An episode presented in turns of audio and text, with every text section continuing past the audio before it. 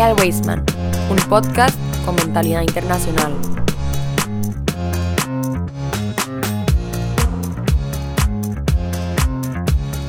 Muy buenos días, muy buenas tardes, muy buenas noches, comunidad Wasteman. Dependiendo del momento en que usted sintonice la señal de este podcast, pues así reciba este cordial saludo de parte del profesor Junior Aguirre y del More Rashi Zamora. Rashi, ¿cómo estás? Todo bien, profe, ¿cómo está usted? Ya cerrando año. Cerrando año, ya terminando justamente este, el día de ayer con la celebración de aprendizajes en la que estuvimos compartiendo con eh, los chicos los proyectos en los que trabajaron y estuvieron este, ejercitando sus habilidades a lo largo del semestre, ¿cierto? Correcto, y compartiendo con los padres de familia que muchos tienen una retroalimentación muy especial para los chicos y para nosotros también. Sí, por supuesto, creo que es lo valioso, ¿verdad? No es una simple entrega de notas. Eh, este chico se sacó esto y listo para la casa, no, sino que hay una retroalimentación. No tuvimos programa de creativos esta semana, Rachi, justamente por el tema de este. No, de creativos no, desde adentro no lo tuvimos, del segmento de desde adentro eh, justamente como estamos en cierre de año, pues los chicos están bastante ocupados en otras cosas y no quisimos como entorpecer ahí el, el, como decimos popularmente, atravesarles el caballo cuando estaban en otras eh, dinámicas y eventualidades que tenían que hacer para sacar una muy buena tarea para el día de hoy, ¿verdad? Sí, hay que tener esa sensibilidad con ellos y consideración también. Claro, además, bueno, posiblemente no, el día martes vamos a tener un programa de Desde Adentro con un invitado súper especial, Rashi, que no solo lo conocen los chicos de ahora ni los del año pasado, sino de hace ya bastante, bastante rato, que es una persona que está trabajando aquí en el Weisman, que como pista adicional voy a decir, no es profesor.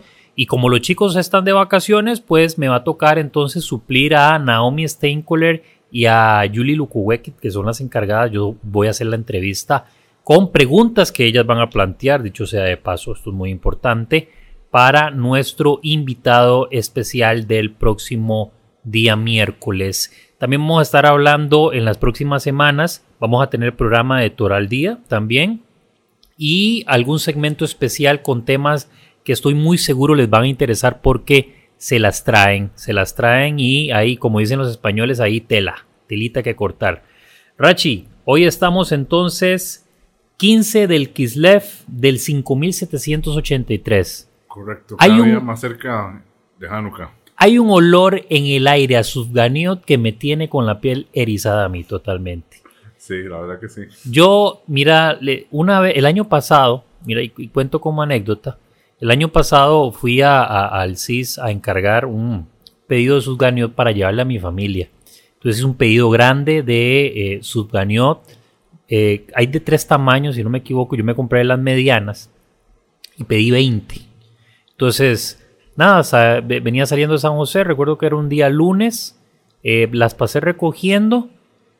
A la casa llegaron 7. Me comí 13 Sudganiot. Es que esa vaina es adictivo.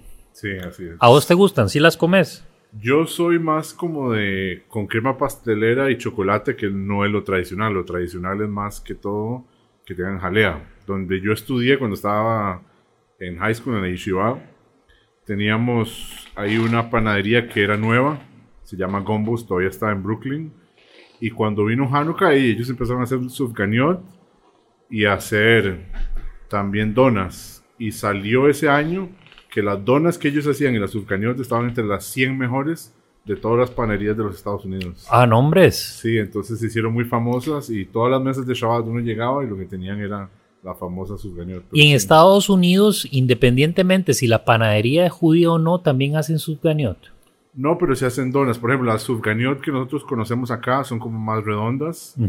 Donde yo estudié eran más como planas. Ya. Y hay gente que no come sufganía per se, sino que lo que comen son donas porque les gusta la dona. Porque la idea es comer algo con aceite, entonces, y es frito. La misma idea, nada más que en lugar de tener algo por dentro, están cubiertas. Y tiene un sabor, tiene un sabor similar. Sí. Tiene un sabor similar. Después de ahí no volví a comer sufganiot, bueno, claramente porque se hacen eh, eh, más o menos en calendario, este, el calendario común eh, en, en, diciembre por lo general. Entonces, de ahí Acá en el CIS las hacen para esa fecha también. Entonces, tengo un año de no comer susgaño. Creo que voy a encargar esta vez 40. Sí. Me como 20 y el- las otras 20 que se las repartan. Porque la cosa se pone buenísima. Las de dulce de leche. Aquí le estamos haciendo publicidad a, Sí. a las amigas del centro, ¿verdad? Este, las de dulce de leche son geniales. Pruébelo usted y después me va a decir si no se puede comer unas 13 susganio como hice yo el año pasado. Vamos a tener un programa de Hanukkah también, ¿verdad? Especial, creo yo, antes de, de despedirnos porque entramos a vacaciones y ya no venimos por acá sino hasta enero, ¿verdad? El calendario común. Sí, entonces tenemos que tener uno para hablar no solo de la historia, sino todas las costumbres, porque hay muchas costumbres para Claro. Hanukkah. Estaría bastante interesante. Rachi, si quieres te acercas un poquito el micrófono, te estás escuchando bien, ¿verdad? Pero te puedes escuchar aún mejor. Entonces yo creo que ahí ya está bien. Hoy vamos a hablar de, como siempre, la paracha de la semana y algunos temas interesantes que van a surgir ahí en el camino. La paracha de esta semana es la paracha de Baeshlak. Así se dice, Rashi. Sí, Baishlach. Baeshlak. Cada vez estoy mejor con mi hebreo. ¿Qué, ¿qué Excelente. opinas? Una vez que termine con hebreo, sigue arameo y después sigue yiddish. Así que Ah, bueno, ahí vamos. Ahí, Ahí vamos. vamos. ahí vamos.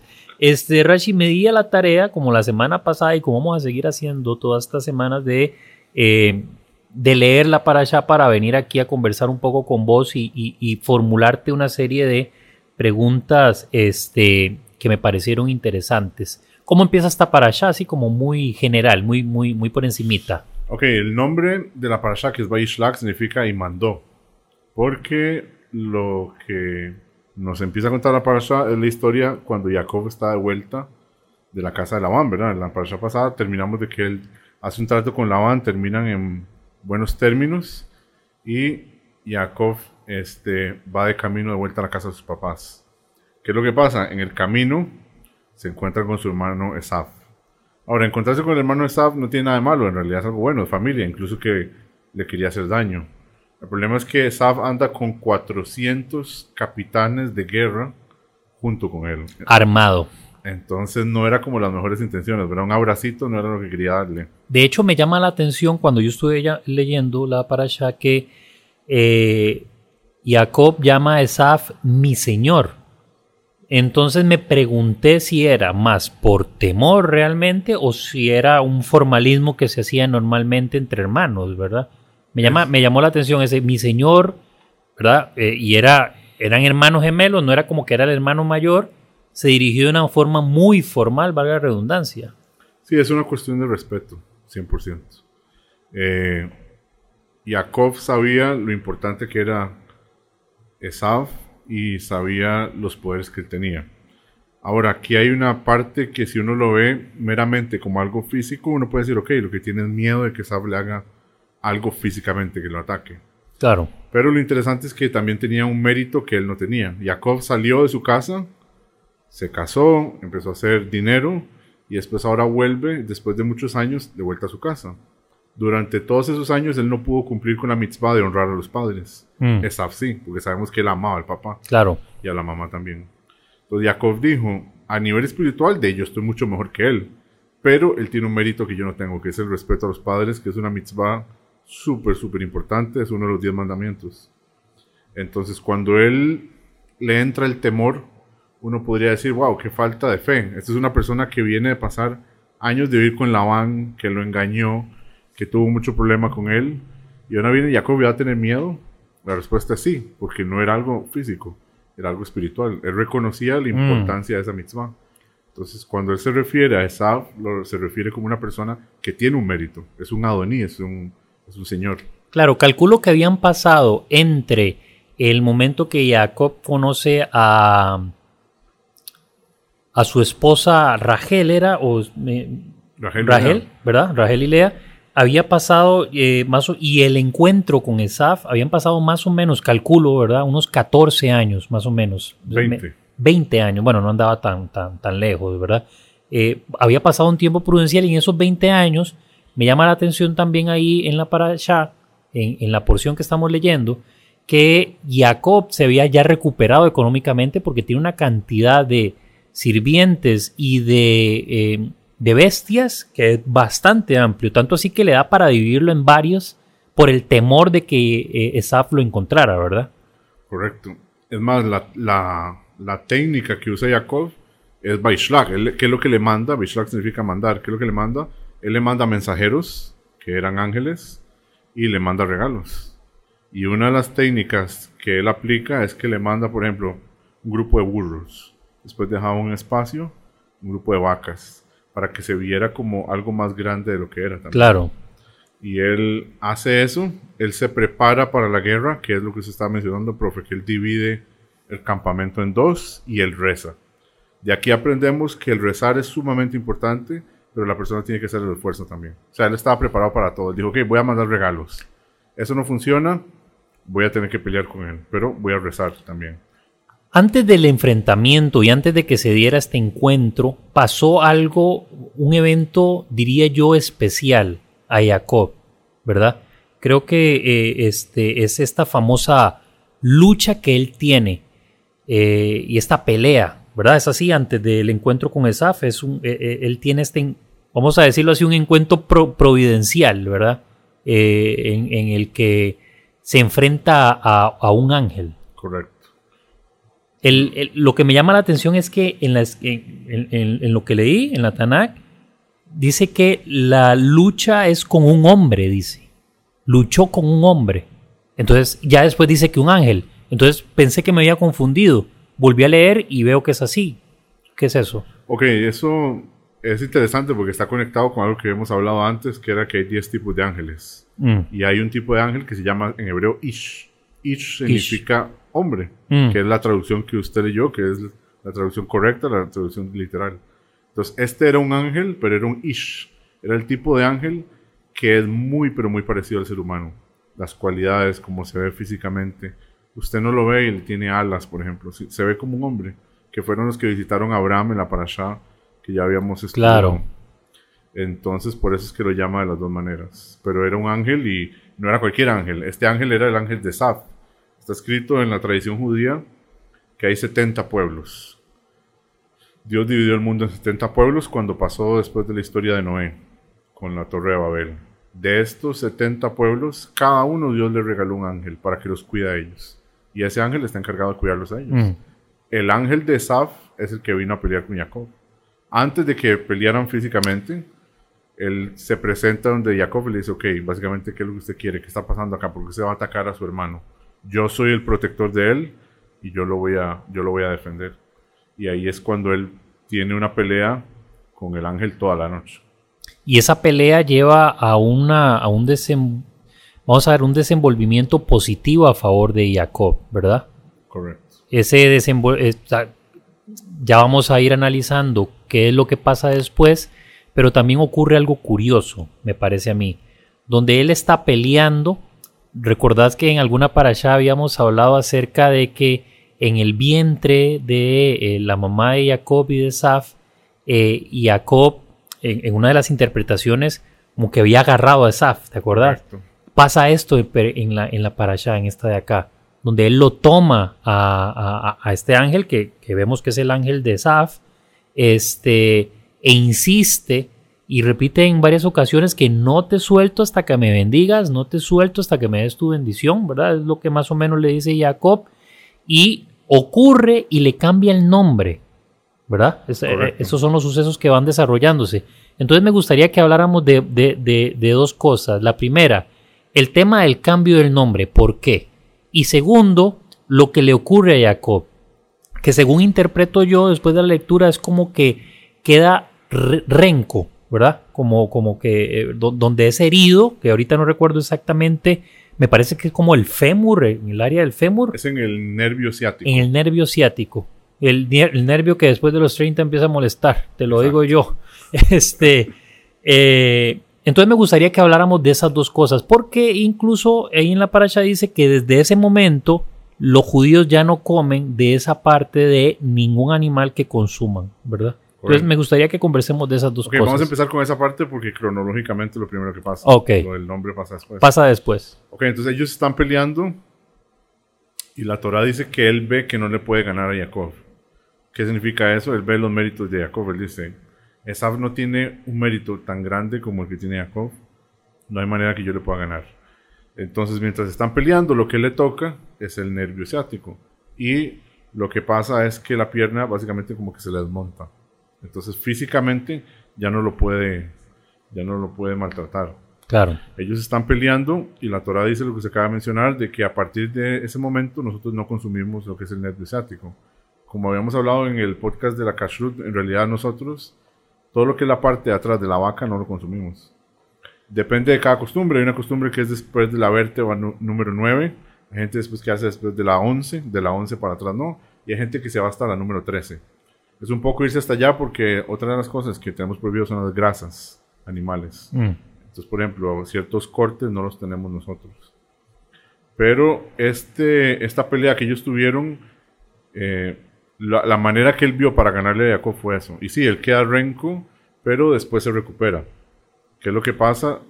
Está escrito que Dios hizo que el sol saliera y cuando salió el sol, como que el dolor se le calmaba. Entonces uno puede pensar, bueno, es algo físico. El calorcito como que le hace bien a la, a la pierna, pero es que literalmente el sol lo curó a él. Ahora, esto es un problema en realidad, que el sol lo cure, porque eso puede ser considerado idolatría. Entonces, es un problema. Entonces los jajamim nos enseñan que todas las mañanas Dios hace que el sol se sumerja en un río que se llama el río Dinar.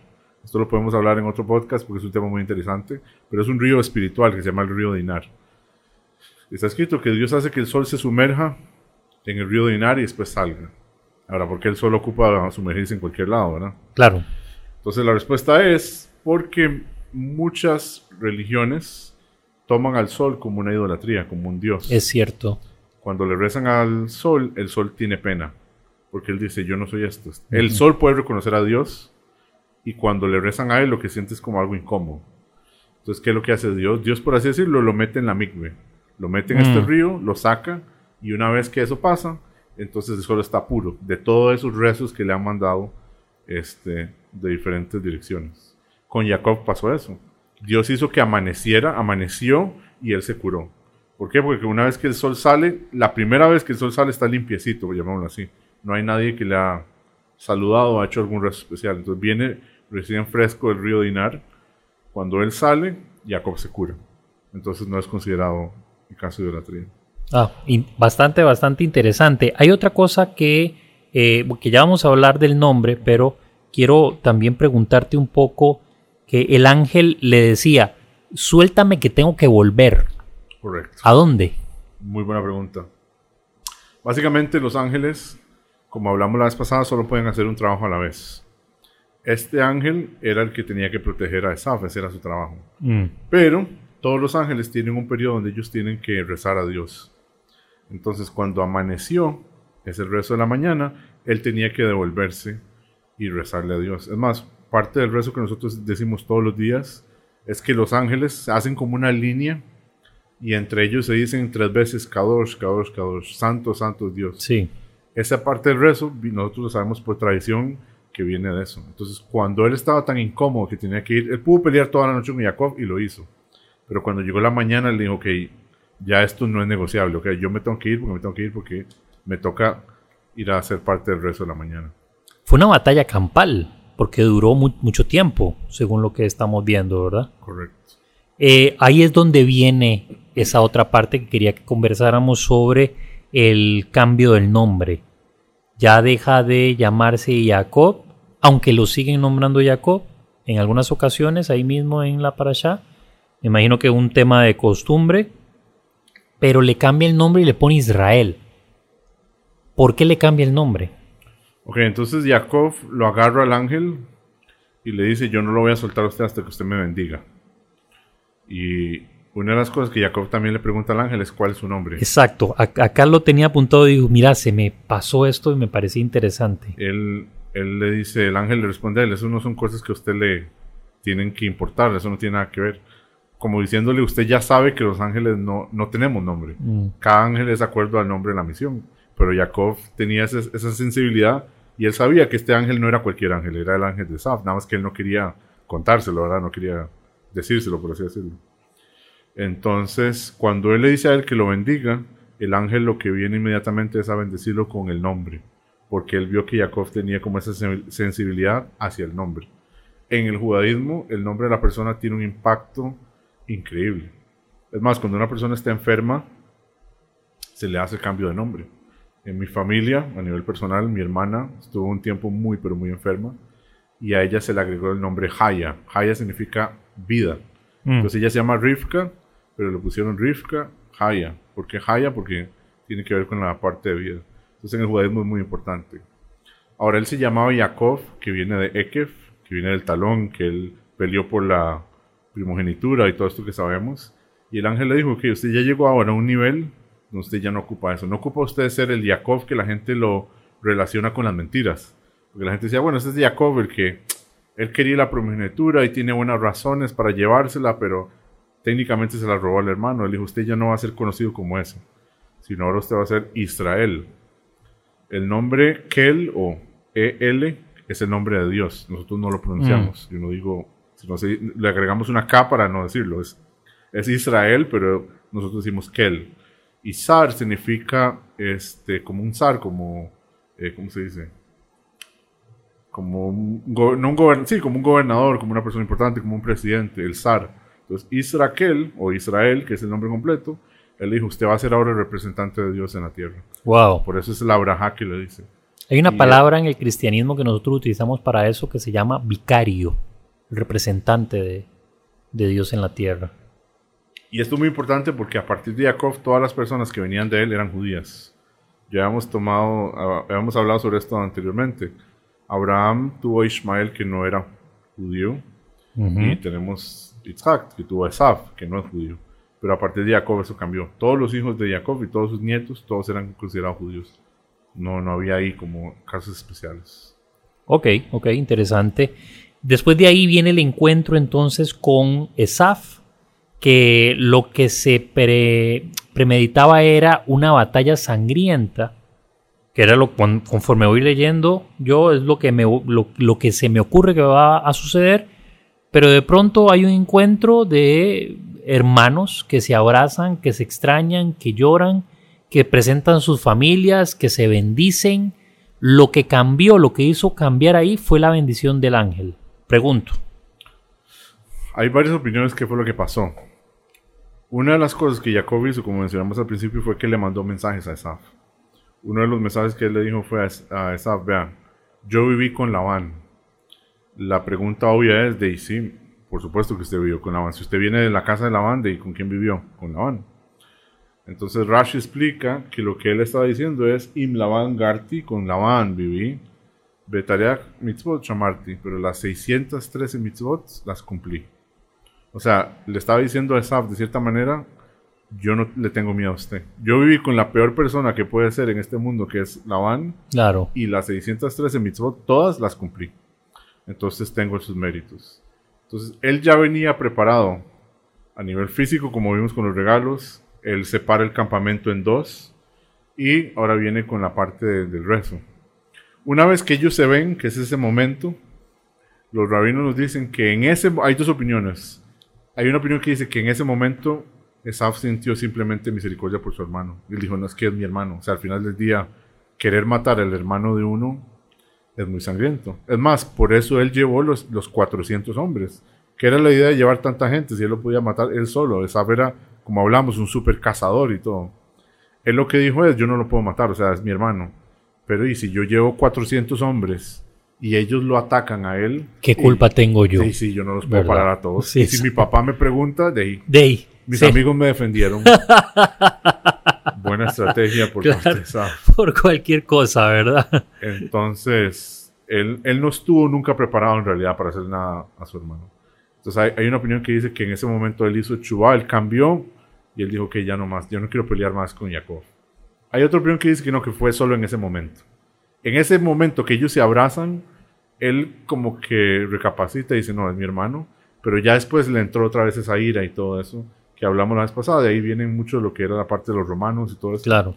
ese imperio, porque esa era como la cualidad de Saf, ese era él, no, no- él no podía simplemente deshacerse de eso. Entonces ahí están esas dos, esas dos opiniones.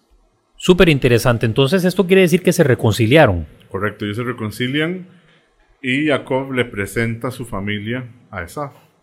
Ahora, no es la presentación más cómoda del mundo porque están divididos en dos, todos están preparados para ir a la batalla y están acomodados de cierta manera. Está escrito, Rashi lo menciona, de que él los acomodó acuerdo a cuánto los quería. Por ejemplo, Mm. a Rachel, que era su esposa más querida, y a Yosef, los puso al final. Mm, Lea y los demás venían al principio, las concubinas, después Lea y de último a Rachel. Porque cuando se los presentó, Claro, en caso de que ocurriera un ataque, que no estuvieran en primera línea personas más queridas. correcto. Y siempre estaban los hijos, eh, no, per- perdón, siempre estaban las madres como protegiendo a los hijos. Estaba, estaba Dina y sus dos hijos, Bila y sus dos hijos. Pero en el caso de Yosef fue al revés. Yosef se puso enfrente de la mamá. Ahora, ¿por qué él hizo eso? Porque él dijo, yo sé que mi mamá es muy bonita. ¿verdad? Eso es lo que la Parashá nos ha dicho ya varias veces, que Rachel era una mujer muy, pero muy bonita. Entonces él dijo, yo no quiero que este Rasha, que este mala persona venga y la vea con ciertos ojos de cierta manera. Entonces él se puso incluso de una vez para defender a su mamá. Wow. Otro detalle interesante es que cuando Jacob habla sobre ellos, él dice, está la madre y los hijos. ¿Por qué no dijo están las madres? Porque son varias. mujeres. Claro. Entonces tiene que ver con algo que mencionamos el podcast pasado y es que en relación a Esaf siempre se presumo que él se iba a casar con Lea y Jacob con Rachel. Entonces Jacob tenía miedo sobre la madre. ¿Quién es la madre? Uno pensaría Rachel porque es la favorita. Claro. Pero es el ca- en este caso era Lea. ¿Por qué Lea? Porque él dijo, tal vez Esaf tenga en su corazón odio hacia Lea. Porque al final del día ella no se casó con él. Y todo el mundo tenía como previsto que esta iba a ser la gran boda entre la familia. Entonces él dijo, yo voy a proteger a la madre, o sea, que era Lea, porque puede ser, aquí hay como más razón para que él busque atacarla, busque hacer algo negativo hacia ella. Lea fue la que le dio más hijos también, ¿verdad? Si no me equivoco. Entonces, aparece un personaje que me... Hay, hay dos historias que quiero que hablemos que aparecen en esta parasha. Y es que eh, vuelve a escena un personaje que había tenido poca relevancia, que es Dinah.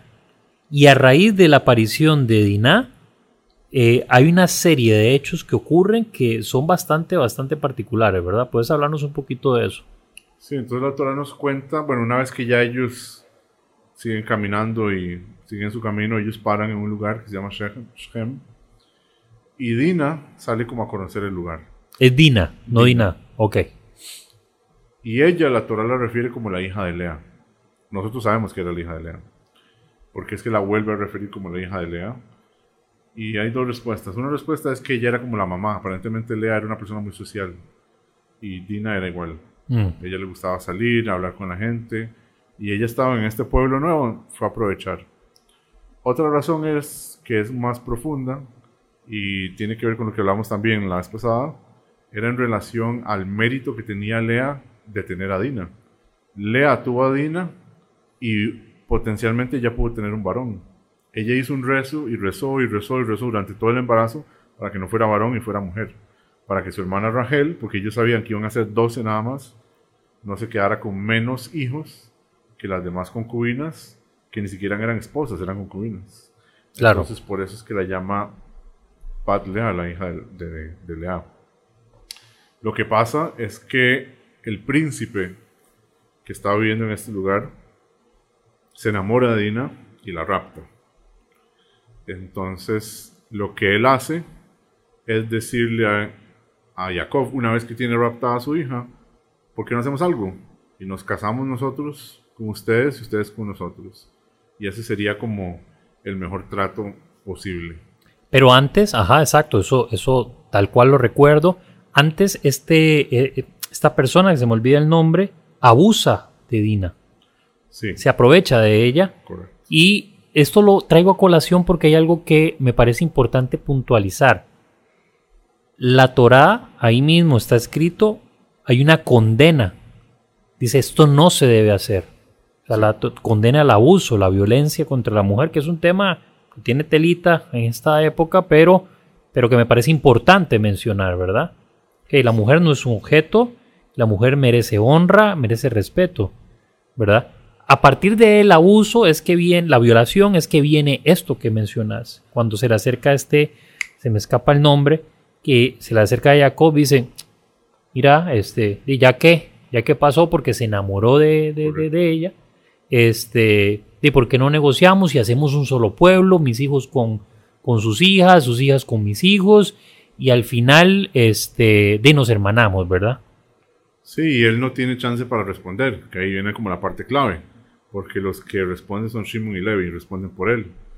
Y le dicen, ok, está bien, eso es lo que usted quiere que hagamos, que nos casemos entre nosotros. Hay una condición y es que ustedes tienen que hacerse el Brit Milán para poder casarse, porque ¿cómo se va a casar una de nuestras hermanas con, con, ustedes? Que aquí aprendemos que cada uno de ellos nació con una hermana gemela.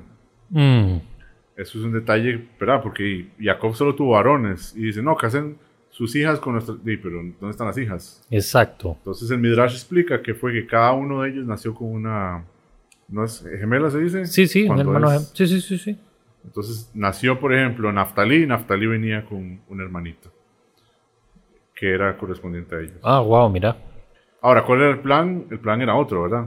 Ellos dijeron, ok, una vez que ellos hagan el Brit Milá, al día número 3, que la Torah nos dice por tradición que es el día donde la persona sangra más, por ende tiene más dolor, ellos aprovechan para entrar y matan literalmente a todo el pueblo. Sí, ellos conocían, esto fue con premeditación, alevosía. Ellos sabían que ese tercer día, porque la, como hemos hablado en otras ocasiones y vos lo has señalado, en la Torah no hay nada escrito por casualidad. Ellos dicen al tercer día, después del Brit Milá, esta gente va a estar revolcando del dolor y vamos a atacar. Te comenté hace unos días que me había impresionado cuando la estuve leyendo la parasha que Levi fuera uno de los perpetradores. Que como, como bien sabemos, este, son, sí, son los administradores, por decirlo así, ¿verdad? De, de- de- de- de los lugares santos y todo esto. Entonces yo no me imaginé que fueran personas eh, Sangrientas. sangrientas, pero ya después me, me- me- me lo comentaste y me lo aclaraste y me pareció que era bastante interesante y creo que es muy bueno que lo conozcan de tu boca los, los Sí, oyentes. Sí, uno pensaría de Levi como un tipo rabino, por así decirlo. Sí, una persona tranquila, pacífica, no, mira, y el hombre... Y era- tenía mucha fuerza y sí era una persona muy sangrienta, muy pero muy sangrienta. Ahora, esto es súper importante para nosotros porque los levitas trabajaban en el templo y los Koanim, que son los sacerdotes, vienen de la tribu de Leví. Claro. Y ellos tenían que hacer todos los sacrificios, tenían que estar en contacto con lo que, lo que es la Shkita, ¿verdad? lo que es el faenado ritual, constantemente. Esto era gente que tenía que no solo hacer el, el faenado ritual, sino sacar ciertos órganos y todo, y todo a mano. Hoy en día tenemos máquinas. Claro. Es un proceso muy interesante, como parten al animal, como le quitan el cuero, como todo se prepara, pero todos tienen máquinas, motosierras, y, y es algo bastante ya establecido. En esa época en el templo no era así. Había que hacerlo todo a mano, no, había- no andaban con plásticos así que los cubrían, sino todo era en el momento. Entonces sí tenían que ser, la tribu de Levi tenían que, tenían que ser gente que de verdad estuvieran acostumbradas a la sangre. Claro, y fuertes además, pues agarrar un animal de esos, a por más que lo hagas exacto el corte, te va a, a revolotear ese, ese animal, ¿verdad? Sí, y la, Rashi lo menciona que el movimiento, por así decirlo, especial de ellos es que ellos lograban cortar a la persona, le hacían acortar, por ejemplo, lo que era el cuello y se llevaban de un solo el brazo derecho también. De una vez, para O que sea, no... no era solo que le cortaba la cabeza, sino que tenían tanta fuerza que podían atravesar el, mon- el montón de, ¿cómo se llaman? Ribs, los, Los huesos, Los vértebras huesos, sí. y todo esto. correcto, de una vez, de la fuerza que ellos tenían. Un solo machetazo. Ese era como el movimiento favorito. Hasta que se oían los, eh, los machetes rechinar, ¿verdad? La Torah habla de un exterminio de ese pueblo y de un enojo de Jacob enorme con sus dos hijos. Inclusive dice que, que- que- es que no recuerdo si la palabra eh, era que, que iban a cargar una maldición, la verdad no recuerdo, pero que sí iban a haber consecuencias graves por eso, que iban a sufrirlas. Sí, incluso cuando él los va a bendecir a ellos antes de que él fallece, en un par de parashot antes de que lleguemos al libro del Éxodo, él los bendice a ellos, pero también los regaña. Mm. Y se los vuelve a repetir. Entonces Rubén ya había cometido un error, este, más adelante, como vamos a ver, él va a cometer un error, entonces él prende la primogenitura. Shimon y Levi eran los siguientes y ellos también pierden ese derecho. Es verdad. Por eso termina yéndose a Yehudá porque él les dice, no, es que yo no quiero que, yo no quiero que los demás pueblos me vean a, a mí así, como una persona sangrienta. Bueno, y aquí se responde una de las preguntas que tuvimos en la parasha de pasada cuando hablábamos acerca si la primogenitura se podía traspasar. Y aquí vemos que efectivamente sucede. Sí, porque es un derecho. Claro. Hay, hay muchos beneficios. Por ejemplo, el primogénito tiene doble porción de la herencia de los padres. Ahora, ¿por qué es eso? Porque es el que va a estar encargado, ¿verdad? No es porque se va a ir a gastar el dinero, sino a- va a ser al revés. Si Dios guarde, ojalá que nunca pase y nunca nadie sepa de eso. Pero si alguien pierde los dos papás, el primogénito es el que queda encargado. Claro. Y él va a tener que ver cómo lidia con todos los problemas cotidianos que un par de papás, puede ser de una persona que ni siquiera esté casada todavía, puede ser Claro. un muchacho.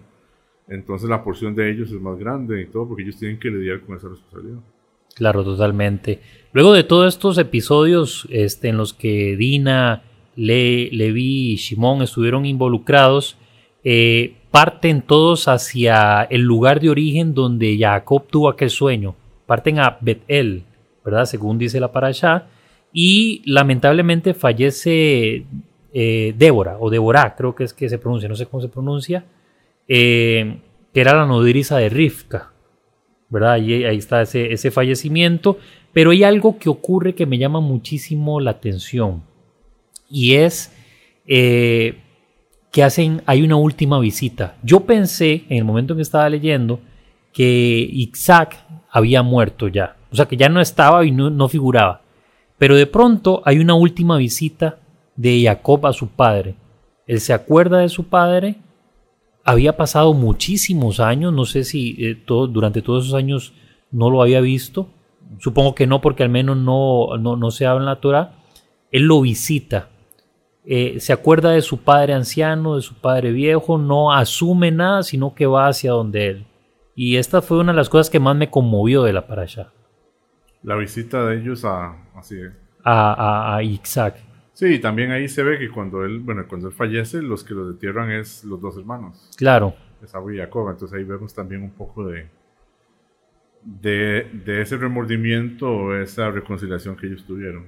Es un problema porque eventualmente Saf se va a quejar y él va a decir que no, que, ese- que está bien, que enterraron el papá ahí y las mamás los van a enterrar ahí, pero el, el que sigue es él. Y no, no es lo que va a pasar, como vamos a ver en las próximas Parashot, pero, pero por lo menos en esta terminan bonito porque sí, lo entierran entre ellos dos.